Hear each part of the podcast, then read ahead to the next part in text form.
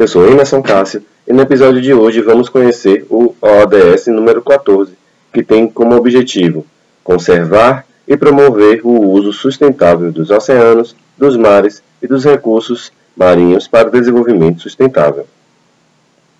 Bem, os oceanos cobrem 3 quartos da superfície do planeta, conectam as, as populações por meio dos portos e mercados, constituindo-se em importante herança cultural e natural para a humanidade. Os ambientes marinhos realizam importantes serviços ambientais.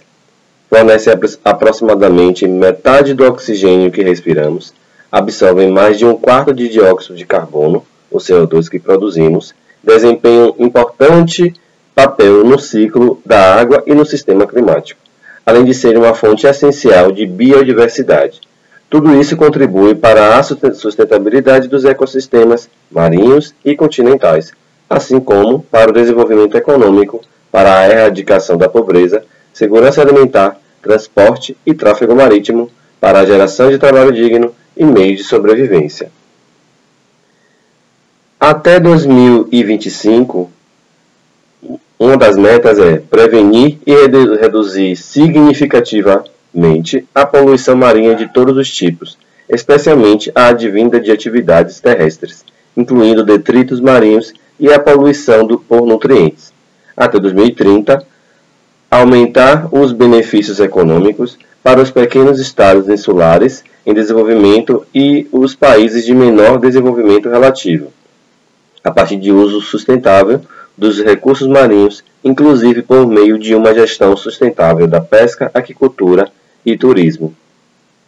Além disso, é, representam aproximadamente 3 trilhões de dólares da economia global por ano, ou 5% do PIB global. 40% dos oceanos estão sendo afetados incisiva e diretamente por atividades humanas, como poluição e pesca predatória, o que resulta principalmente em perda de habitat, introdução de espécies invasoras e acidificação. Nosso lixo também ajuda na degradação dos oceanos. Há 13 mil pedaços de lixo plástico em cada quilômetro quadrado.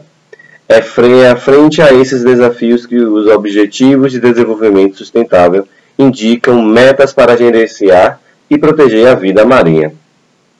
Os projetos, por exemplo, o Programa Oceanos, zona costeira e Antártica têm como objetivos principais a formação de recursos humanos, desenvolvimento de pesquisas científicas para a preservação ambiental e para conhecer o potencial mineral e biológico de áreas internacionais e da plataforma continental brasileira, além de fomentar a política nacional para recursos do mar, o PNRM, que prevê o uso compartilhado do ambiente marinho e a gestão da zona costeira, incluindo seus direitos de exploração.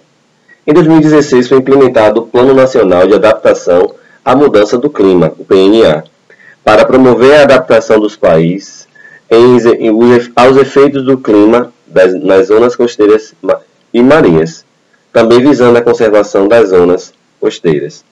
Outro projeto de gestão integrada à Orla Marítima, que é o Projeto Orla, responsável pelo ordenamento do litoral brasileiro, cuja meta é diagnosticar 100% da zona costeira até 2019. A partir das informações levantadas, será possível auxiliar os municípios costeiros no uso e ocupação sustentáveis do espaço terrestre, prevenindo processos erosivos, contaminação de corpos d'água e conflitos sociais entre pesca, turismo, aquicultura e ocupação espacial.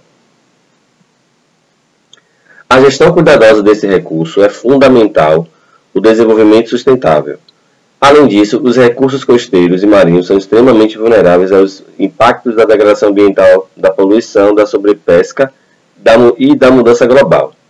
Não deixem de ouvir os outros episódios que falam sobre os demais Objetivos de Desenvolvimento Sustentável da Agenda 2030, ODS, e contribua para o enfrentamento dos desafios Brasil e no mundo.